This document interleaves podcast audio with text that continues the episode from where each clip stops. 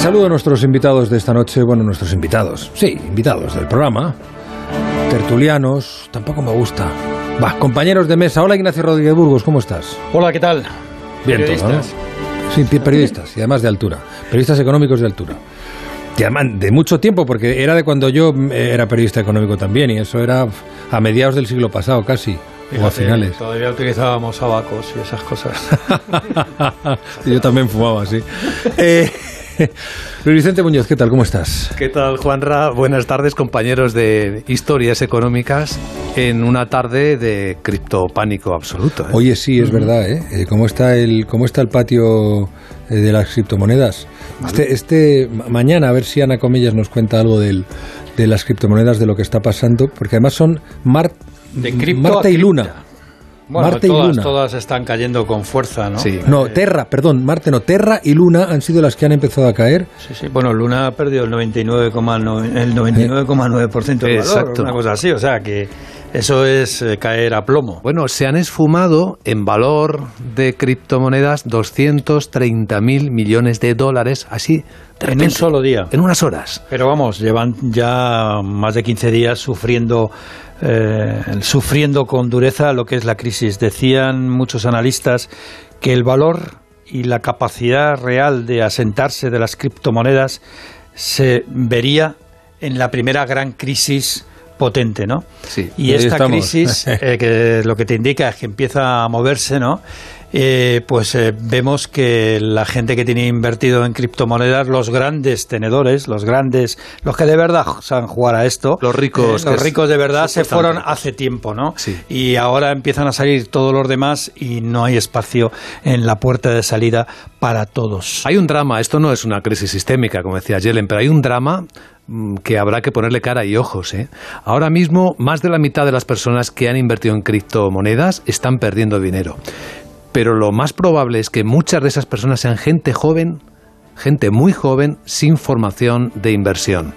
Y tenemos a nuestro alrededor seguro algún caso conocido de gente joven que ahora mismo está, como se dice en su lenguaje, palmando una pasta. Hace un mes, escasamente un mes, en Badalona, en el campo de Palacio de Deportes de, donde juega la Juventud, ¿eh? hubo una, una concentración de jóvenes ¿eh? llamados eh, bueno, pues una empresa que se dedica a dar eh, enseñanza online. eso era una estafa piramidal. Bueno, eh, eso es lo que muchos piensan. lo que es cierto es que los jóvenes iban con gran interés y con mucha ilusión y ánimo, ¿no? Lo bueno que tienen es de esto, por ver algo positivo, es que sus inversiones eran muy pequeñas, o sea que ahí no había grandes cantidades, pero claro, muy pequeñas dentro de lo que es el global de la inversión que había en criptomonedas, que eran billones con B de barbaridad, con B de Bitcoin en estas monedas, ¿no? en estas en estas criptodivisas. De todas maneras, a mí me gustaría que alguien explicara a algunos de los grandes financieros que han utilizado las redes sociales, en que incluso han comprado redes sociales. Y compran ¿eh? Twitter, ¿te eh, refieres? sí, eh, como Elon Musk, que nos explique ahora cuáles han sido sus movimientos en el mundo de las criptodivisas donde se movían grandes inversiones después de algunos mensajes eh, en las criptomonedas, hasta el punto de que alguien llegó a pensar mal de esos mensajes y después de los movimientos que venían detrás con grandes oscilaciones en el mundo cripto. ¿no? Ya veremos a ver cómo termina esta historia, pero... Mm, es un juego para muchos. Es que ¿eh? no, no huele nada bien, claro. Es un juego peligroso, ¿no? porque puedes perder todo y más. Sí, pero para la gente, para los pequeños inversores, a mí los grandes inversores tienen sus grandes asesores y sus grandes estrategias de inversión. ¿no? A mí lo que me preocupa son los pequeños inversores que entraron eh, a la llamada eh, siguiendo los pasos de algunos grandes eh, magnates ¿eh? y que no sé si tenían toda la información igual que ellos. Mira, estaba viendo en Twitter a, Kiyosaki, a quien seguro mucha gente conoce por ese libro que publicó, que fue un bestseller, El Padre Rico, Padre, Pobre. Y decir que, bueno, le está esperando el Bitcoin en 20.000 o a lo mejor en 17.000 dólares de cambio. Hoy está en 27.000 y recuerdo, solo por tomar una referencia, que se pagaron 62.000 dólares por un Bitcoin no hace tantos, tantas semanas. Estamos en la brújula de Onda Cero. 9 y 9, 8 y 9 en Canarias, un poquito de compra y después nos vamos con la mirada cítrica de Ignacio. Esto es muy fácil. Yo que ahora puedo elegir comida de mil países diferentes, ¿tú no me dejas elegir taller? Pues yo me voy a la mutua. Vente a la mutua con cualquiera de tus seguros y te bajamos su precio, sea cual sea. Llama al 91 555 5555. 91 555 5555. Esto es muy fácil. Esto es la mutua. Condiciones en mutua.es. ¡Vigor, gor, gor, gor, gor, gor, gor, gor! Toma Energisil Vigor. Energisil con maca contribuye a estimular el deseo sexual. Recuerda, energía masculina, Energisil Vigor. Santi no para de teletrabajar. Teletrabaja desde casa, desde la calle, desde el tren, desde la playa, sobre todo desde la playa. Por eso necesita siempre la mejor conexión. Si trabajas fuera de la oficina como Santi, elige la mejor fibra y líneas móviles con la mayor cobertura 5G, como Santi. Bienvenidos a mi Movistar. Configúralo con hasta un 50% de descuento durante los tres primeros meses en el 1004 movistar.es o en tiendas. Movistar, tu vida mejor hace que repostar en el extranjero sea fácil y seguro. Me ayuda con la devolución del IVA. Me ahorro una media de 1.500 euros al año. Eurovac es todo esto. Solicita tu tarjeta de combustible y obtén la devolución del IVA gratis durante un año. Go far. Eurovac.com Llega hasta la cocina. Compra en establecimientos IFA y podrás conseguir artículos Pirex. Y para celebrar nuestro aniversario sorteamos fantásticas cacerolas de hierro fundido. Ven y participa. En Securitas Direct llevamos toda la vida cuidando de ti y sabemos que la mejor manera de protegerte es anticiparnos al peligro para que no te pase nada. Porque anticipárselo es todo, hoy lanzamos la primera alarma con tecnología Presence que nos permite detectar antes un intento de intrusión para responder antes y evitar que una situación se convierta en un problema. Descubre la tecnología Presence en securitasdirect.es o llamando al 900 272 272. Progresivos Comer de Vision Lab. Visión excelente a cualquier distancia. En Vision Lab tus gafas progresivas por 99 euros. Solo 99 euros. Hacemos gafas y lo hacemos bien. Consulta condiciones.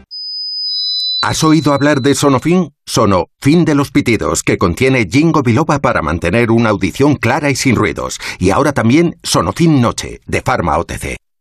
Si un ictus, un accidente de tráfico u otra lesión en el cerebro te ha provocado un daño cerebral cambiándote la vida a ti y a tu familia, las entidades de la Federación Española de Daño Cerebral pueden ayudarte a mejorar tu calidad de vida y tu inclusión en la sociedad. FEDACE una vida salvada merece ser vivida con dignidad. Escuchas un podcast mientras te comes un yogur. Te tomas la última cucharada y reciclas el envase de plástico en el cubo amarillo para que se convierta en el altavoz de alguien que escucha un podcast mientras se come un yogur. En la economía circular, recicla siempre los envases de plástico de yogur en el contenedor amarillo para que el mundo no deje de girar. Ecoembes. Reduce, reutiliza, recicla. Mi marido quiere comprar un coche a un desconocido por internet, pero yo no me fío que se avería y a ver quién se hace responsable. Pues llama a Legalitas. Cuando compramos la moto de segunda mano, sus abogados dejaron todo bien atado en un contrato. Además, lo puedes pagar mes a mes. Adelántate a los problemas, hazte ya de legalitas. Y ahora por ser oyente de Onda Cero, y solo si contratas en el 900 ahórrate un mes el primer año. Hay muchos caminos para llegar a Santiago de Compostela, como la ruta Jacobus Maris. Es la ruta que hizo la barca que zarpó desde la antigua Palestina con el cuerpo del apóstol hasta llegar a Galicia. Es el camino de Santiago más original y menos conocido. Es la gran peregrinación marítima. Este sábado en Gente Viajera vamos a descubrir muchas más cosas de la ruta Jacobus Maris, con el patrocinio de la Fundación Traslatio y la Junta de Galicia. Este sábado a partir de las 12 del mediodía, Gente Viajera con Estereiros. Te mereces esta radio. Onda Cero, tu radio. Gente Viajera. Juan Ramón Lucas, la brújula en Onda Cero. Bueno, Ignacio Rodríguez Burgos, cuando quieras procede a tu mirada cítrica. Bueno, pues vamos allá, sí, porque estaba aquí reflexionando con lo que hemos empezado a hablar, lo de las criptomonedas, y la verdad es que vamos de la Tierra a la Luna, podríamos decir, porque las caídas son espectaculares. ¿eh? Em, es algo así como de la cripto a la cripta. ¿No? Habrá que tener cuidado de ver cómo termina todo esto. Mientras tanto, lo que está claro es que también se calienta el Báltico. El Báltico normalmente es un mar bastante frío, ¿eh? donde los puertos suelen tener eh, barcos mm, rompehielos. Pues está muy caliente. Este año no salen. ¿eh? Los rompehielos no hace falta. ¿Y por qué? Por la agresión de Rusia a Ucrania. Su onda expansiva alcanza a toda Europa y Finlandia anuncia su intención de entrar en la OTAN y Moscú responde cortando el suministro de gas a Alemania por el gasoducto que cruza Polonia, el gasoducto Yamal. Por cierto, Juanra, los suecos, ¿eh? esto es importante, los suecos van a tener muy difícil seguir haciéndose los suecos. en esto, ¿eh? Suecia cada vez está más cerca de la OTAN y de abandonar su tradicional neutralidad, que también les vino, por ejemplo, en la Segunda Guerra Mundial, en la Guerra Fría. Bueno, Suecia ve como un día sí y otro también aviones y drones rusos, drones de guerra electrónica, por cierto, ¿eh? que son los que ponen a prueba las defensas antiaéreas de Occidente, pues sobrevuelan su principal isla, que es la isla de Gotland. Y esta es importante porque Gotland es una isla estratégica del Báltico Sur, una especie de inmenso portaaviones que es crucial en la defensa, por ejemplo, de las repúblicas bálticas. Con este mapa de operaciones militares, Rusia acelera en el frente económico, sanciona una treintena, una treintena de empresas occidentales y corta, como decimos, parte del suministro gasístico a Alemania. Por este gasoducto, el Yamal, van unos 33.000 millones de metros cúbicos de gas y este corte ha provocado un incremento del precio de esta materia energética. Hoy ha subido más del 20%, ha llegado a tocar el gas los 114 euros el megavatio en el índice de referencia, que como todo el mundo sabe en la brújula de la economía es el mercado holandés del gas. Y aquí en España, pues pendientes del Consejo de Ministros extraordinario de mañana, que también va del gas. Está previsto que este viernes se apruebe la limitación en el precio del gas para conformar el coste de la electricidad en el mercado mayorista. La media del gas quedaría en unos 50 euros el megavatio durante 12 meses.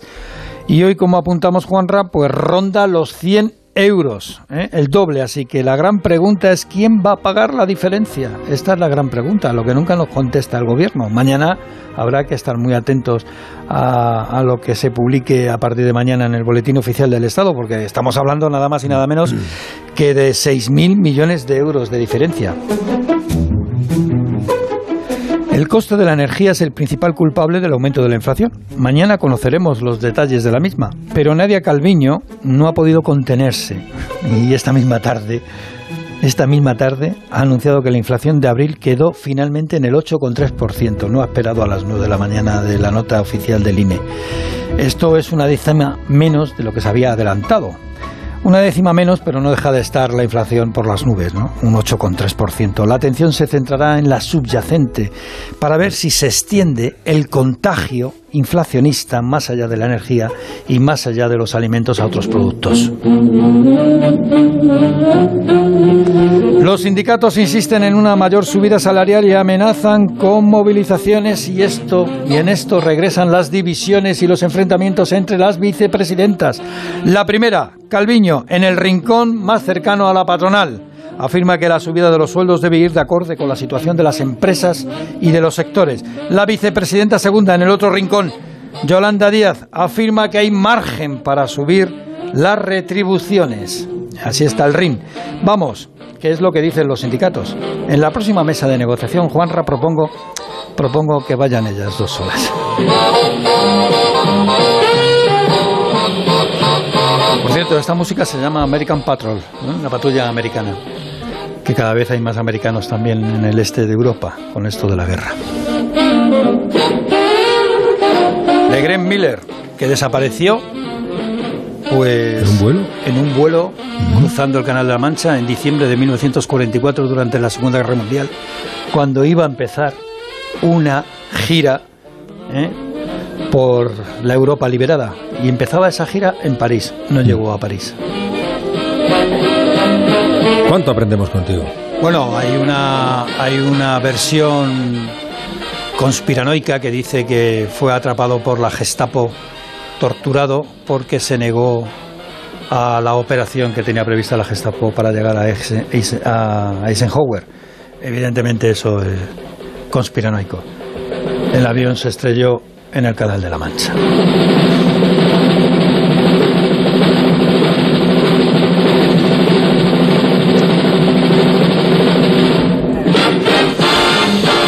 En abril, el gobierno le remitió a Bruselas la actualización del Plan de Estabilidad 2022-2025. Pues bien, la Autoridad Independiente de Responsabilidad Fiscal, ya lo saben los oyentes de la Brújula de la Economía, la AIREF, lo ha analizado y no, bueno, no digo que lo haya suspendido, pero ha encontrado algunos fallos importantes, como por ejemplo que no se ha revisado la cifra de déficit, como si se hizo con la previsión de crecimiento económico. Patricia Gijón, buenas noches. Hola, buenas noches. La IREF cree que al plan de estabilidad del gobierno enviado a Bruselas le falta concreción. No tiene información sobre el impacto del plan de recuperación y es algo esencial.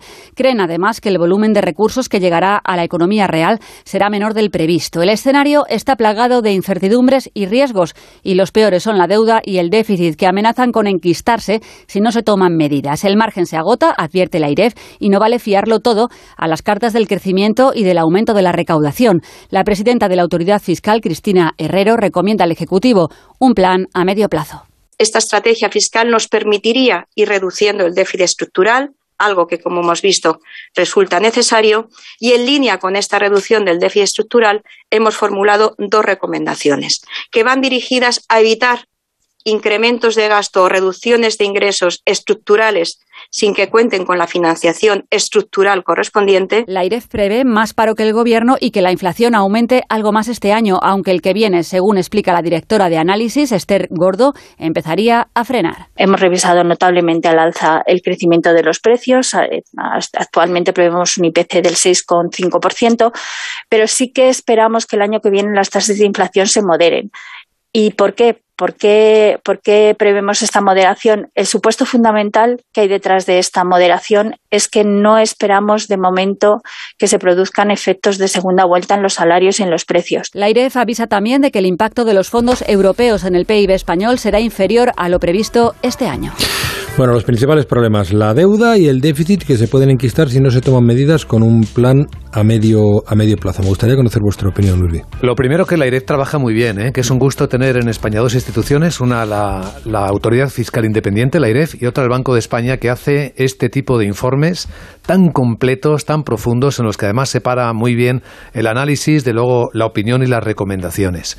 Y qué bien, o cómo apura y cómo afinan para elegir las palabras, ¿no? Porque al hacer el comentario del plan de estabilidad del gobierno, elige la palabra, bueno, es factible.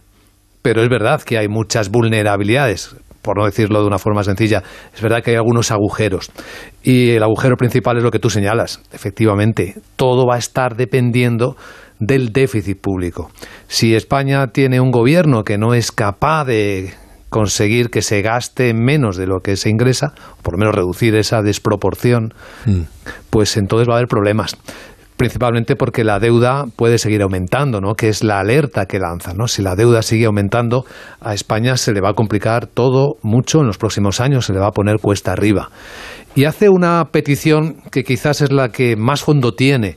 En este momento, y con las incertidumbres que tenemos delante y con las dificultades, en lo que debería trabajar el gobierno y todo el equipo de buenos funcionarios que tiene detrás y asesores, es en elaborar un plan bastante completo ¿no? de, de futuro, un plan estratégico fiscal de medio y largo plazo. Porque todo se queda muy en el cortísimo plazo y la crítica que hace a que cómo no han colocado ustedes en el plan de estabilidad que envían a Bruselas para los próximos tres años, cómo no han metido dentro el famoso PRTR, ¿no? El plan de recuperación, transformación y resiliencia que con tanto bombo y platillo presentó el gobierno en su momento. Si ese plan estaba tan elaborado, si se confía tanto en ese plan para que recupere la economía española dañada por la, por la pandemia y ahora por esta crisis, ¿por qué no está inserto en el plan de estabilidad? Es una gran pregunta, ¿no?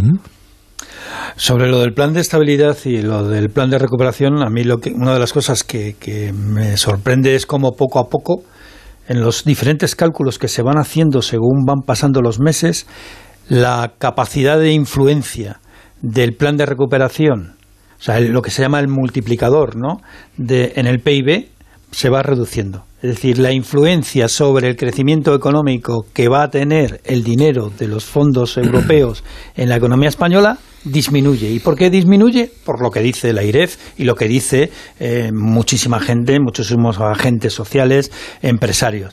El retraso en la puesta en marcha de los fondos europeos. Que no se punto claro. que no se están ejecutando a la velocidad correspondiente, hasta el punto de que el propio presidente de la CBE decía eh, recientemente, eh, en, las, en las últimas horas, que solamente un euro de cada cuatro presupuestado, solo un euro de cada cuatro está llegando a las empresas. De tal manera que se va retrasando, por lo tanto, esa influencia que debía de ser positiva a la hora de eh, la recuperación. Pero si el dinero está en España y está ordenada la ejecución, ¿dónde está el dinero? Es la gran pregunta que mucha gente se hace. Pues eh, es una de las grandes preguntas y más cuando, por ejemplo, hoy la Comisión Europea ha decidido no prorrogar, por ejemplo, la flexibilidad en los fondos que se consideran de ayudas de Estado a- a- aprobados durante la COVID, como por ejemplo los que tiene la SEPI, que eran 11.000 millones y no se, han, eh, no se han activado ni la mitad. Es decir, que el propio gobierno es, es en ese aspecto, digamos que eh, ellos dicen que, es que son prudentes y que quieren ver con claridad la evolución y las, eh, los requisitos para soltar el dinero público. Pero lo que es cierto es que no se están haciendo a la velocidad adecuada. Y la otra cuestión que a mí me preocupa, y esta me preocupa con más... eh, y más con lo que está ocurriendo y con, y con lo que está pasando en la inflación y en la guerra, los impactos de la guerra en Ucrania y lo que tiene que ver con el Banco Central Europeo y los bancos centrales eh, y el precio del dinero es eh, lo de la deuda. O sea, que, que te diga la autoridad independiente fiscal que la deuda en España va a llegar al 140% del PIB, eso supone una losa, una losa enorme para las siguientes generaciones. Porque, o sea, es que tú ya naces con un techo que es de hormigón armado. Y, y encima, hasta ahora, el precio de financiar esa deuda pública era muy barato, el más barato de la historia, porque hemos llegado a tener eh, tipos de interés negativos, que esto no ha ocurrido nunca en la historia de la humanidad. Ya no digo en la historia de Europa, es que nunca ha habido intereses negativos como ha ocurrido con la pandemia. Que te paguen por endeudarte. Que te paguen por endeudarte, eso no ha ocurrido nunca y, va de- y ya está dejando de, de ocurrir, con lo cual el precio del dinero se irá encareciendo y tú tendrás que pagar de tal manera que al pagar los intereses de la deuda será dinero que dejarás de invertir en otras cuestiones, ya sean sociales, hospitales, carreteras, colegios. Bueno, es que es un nuevo gasto, ¿eh? Claro, es un gasto Que ahora que no irá está. más. Sí, sí, y que no está ahora. Hablando de pagar, eh, las gasolineras, las gasolineras que denuncian que muchas de ellas no han recibido todavía el dinero que le, que le adelantaron al gobierno en abril para sufragar la rebaja de los 20 céntimos. Eh, claro, el, el precio, ellos tienen ese problema, pero el precio mientras tanto no deja de subir.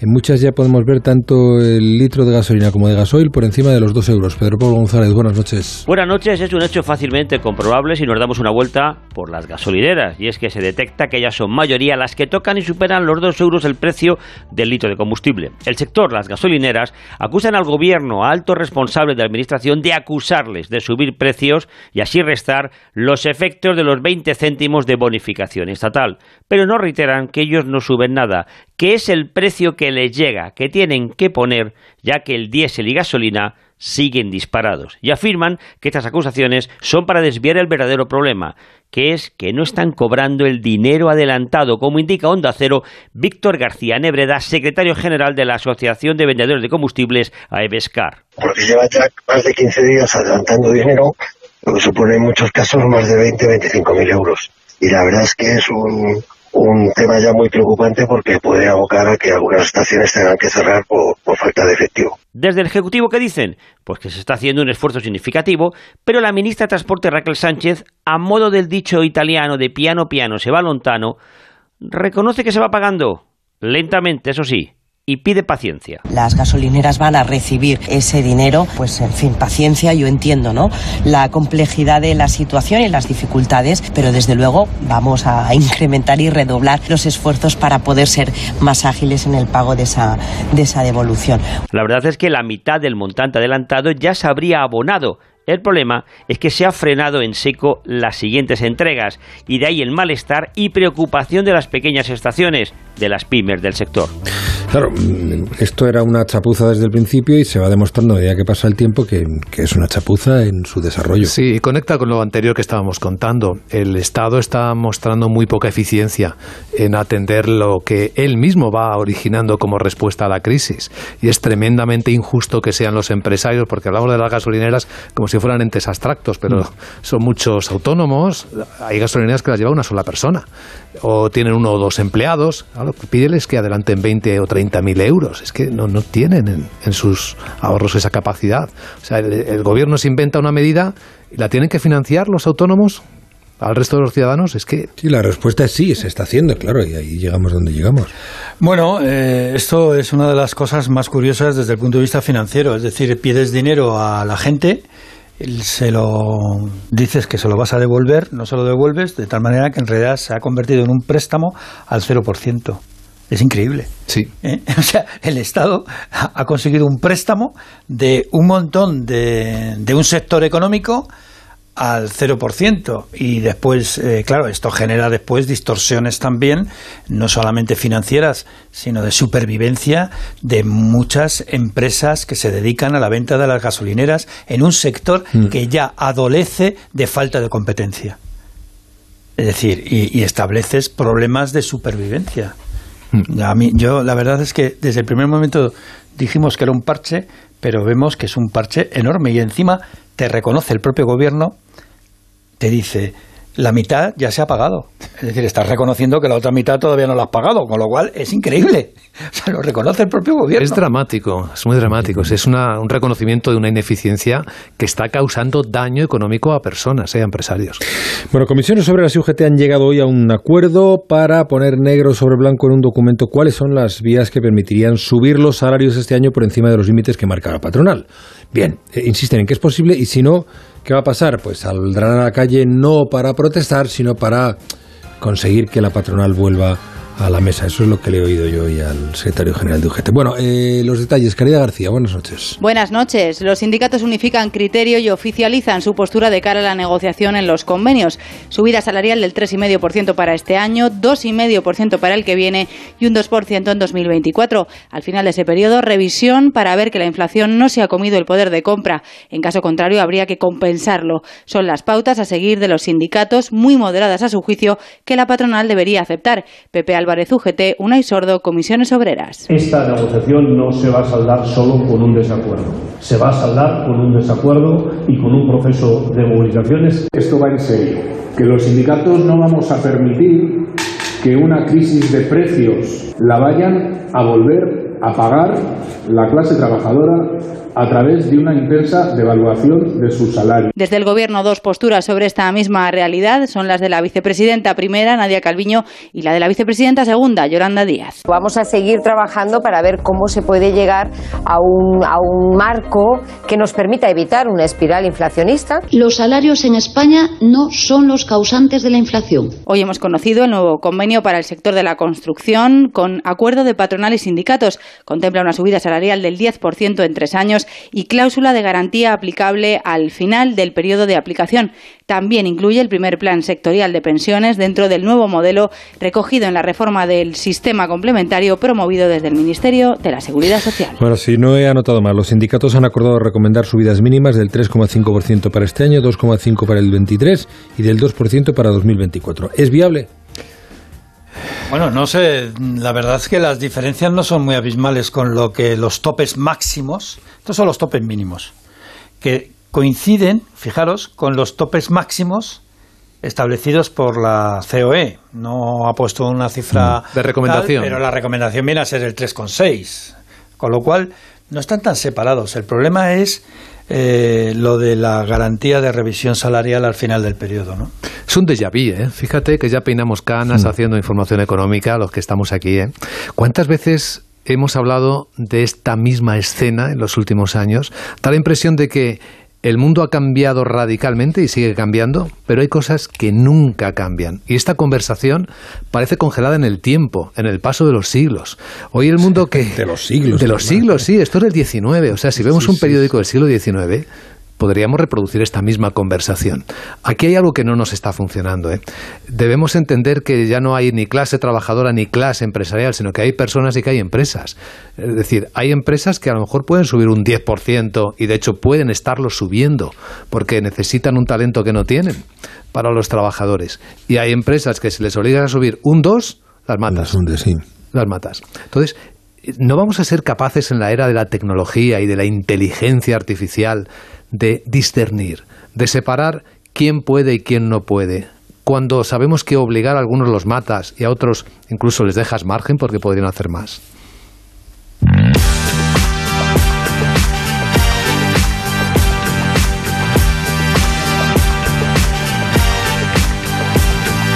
Es jueves, son las 9 y 34, 8.34 en Canarias y es tiempo de abrir la puerta del programa de la antena. Pablo Herreros, ¿qué tal Pablo? Buenas noches, ¿cómo estás? Buenas noches, aquí estoy bailando, bailando. Mirándome las cejas, bailando, como siempre. Eh, oye, eh, hablamos de emprendimiento digital y mm, ponemos la música esa que siempre dices que nos invita a ir por donde tenemos que ir. Danos alegría, Melda, danos alegría.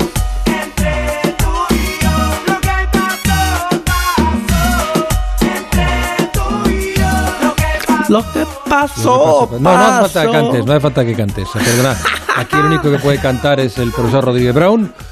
eh, Cierto. y de vez en cuando. Pe- Pero, esto, esto es eh, Daddy Yankee, ¿no? Daddy Yankee, lo que Yankee. pasó, pasó. ¿Por qué quiero hablar del pasado? Pues porque a veces eh, decimos esto que ha pasado es un error y hay que borrarlo como sea.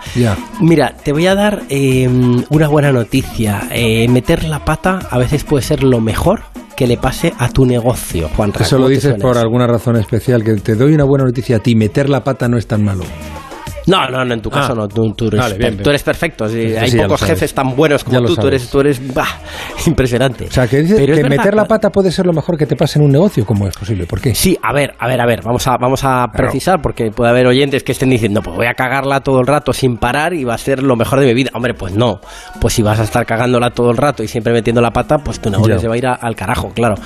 Pero eh, si metes la pata a lo grande, puedes solucionarla a lo grande. Mira, te voy a contar una historia muy de una empresa muy conocida que se llama Starbucks que tuvo lo siguiente, había una chica en un Starbucks que cuando entró un señor negro, dos, dos señores negros entraron a Starbucks, pidieron utilizar el baño en Filadelfia y dijeron, ¿podemos usar el baño y tal? Y dijo ella, no, no, el baño es solo para clientes. Y dijeron ellos, sí, sí, somos clientes, pero hemos quedado aquí con otra persona y cuando venga ahora la otra persona, pues ya, ya pedimos lo que sea y tal y cual. No, no, lo siento, solo para clientes. Entonces la chica, te hago la historia corta, llamó a la policía, mal, por racista, eh, la policía eh, vino, eh, detuvo a los dos señores, mal.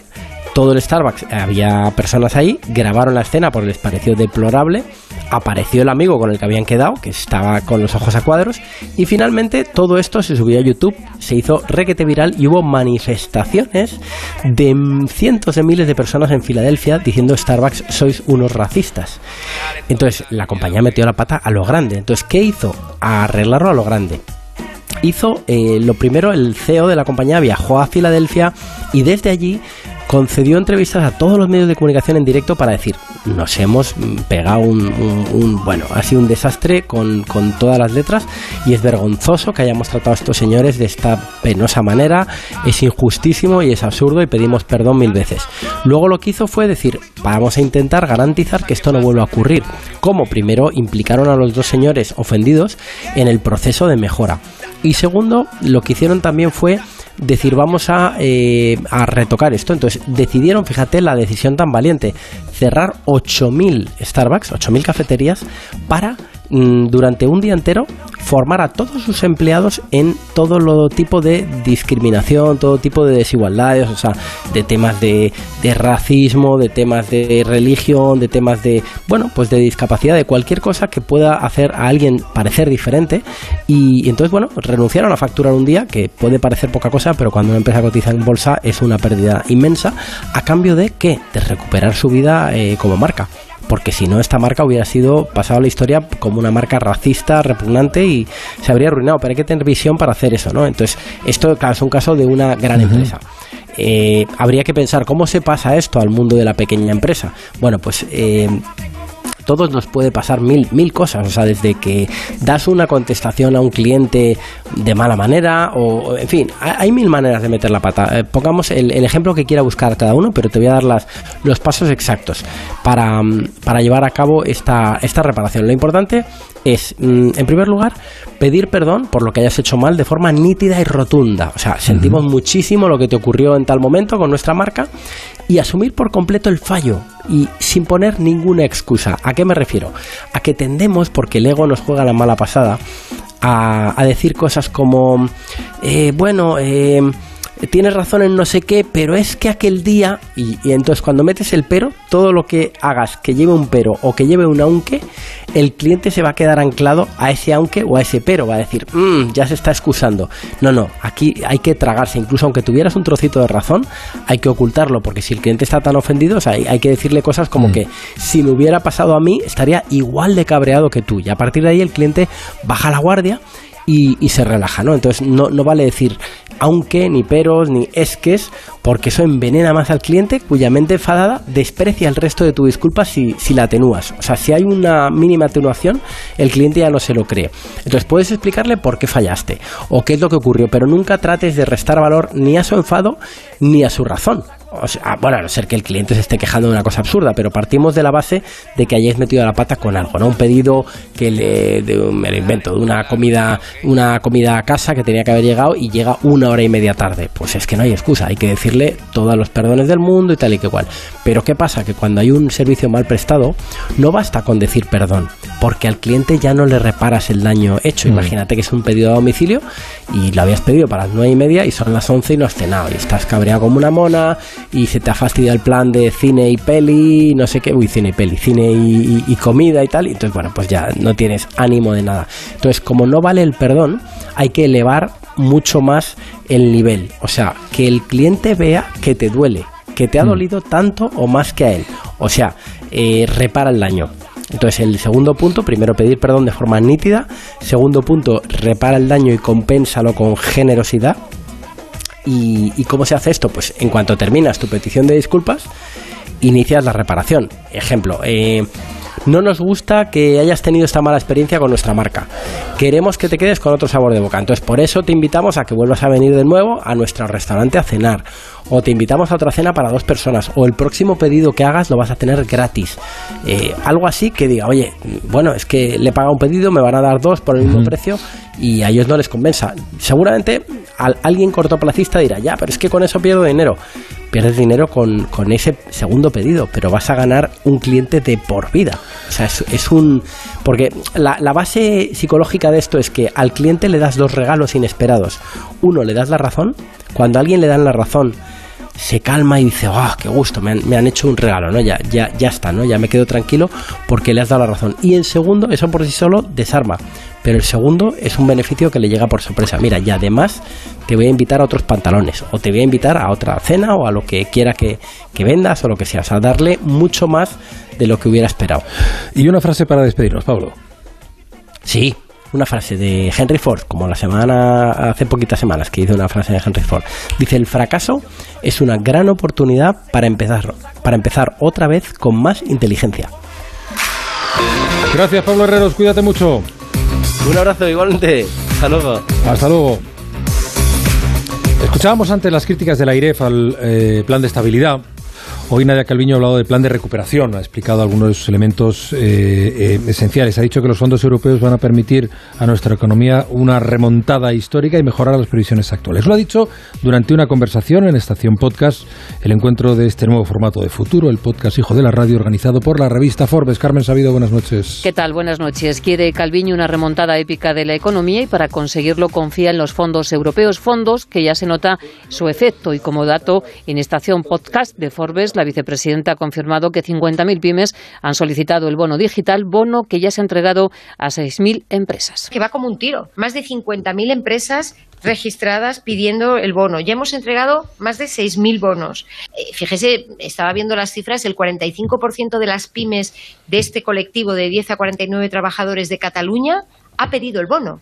Pero es que hay provincias como Soria en el que estamos hablando de porcentajes del 60% de las pymes. Ante el optimismo de Calviño, el presidente de la patronal, Antonio Garamendi, denuncia que hay un cuello de botella en la llegada de los fondos a las empresas y pide al Gobierno que aumente el nivel de financiación a las pymes. Al final, a las empresas pues les ha llegado pues uno de cada cuatro de cada cuatro euros. El Gobierno central eh, eh, gestiona el 50% y las autonomías el otro 50%. Pues ahí, desde el punto de vista administrativo, de gestión, ahí hay un cuello de botella. La vicepresidenta ha adelantado que la inflación en abril ha caído una décima, se sitúa en el 8,3 y reitera que pese al ruido, el gobierno goza de estabilidad, saca adelante los proyectos y agotará la legislatura. Bueno, eh, Luis B. Digamos algo bueno de lo que le está funcionando a la vicepresidenta económica, el kit digital. Sí, eso sí, sí mira. Eso de que el 45% de las empresas pymes de Cataluña lo hayan pedido y el 60% de las de Soria, eh, sorprende. Y bueno, para bien, para bien. Es un plan interesante para seguir y para explicar. Lo que pasa es que contamina su conocimiento pues todo el ruido político. Yo lo decía también esta mañana que hay alrededor. En fin, eh, aquí hablamos del ruido, contamos las noticias y los comentarios. Gracias. Hoy una vez más, Ignacio Rodríguez Burgos, Luis Vicente Muñoz, un placer como siempre. Gracias, Juanra. Hasta mañana. Adiós. Línea directa ya revolucionó el mundo.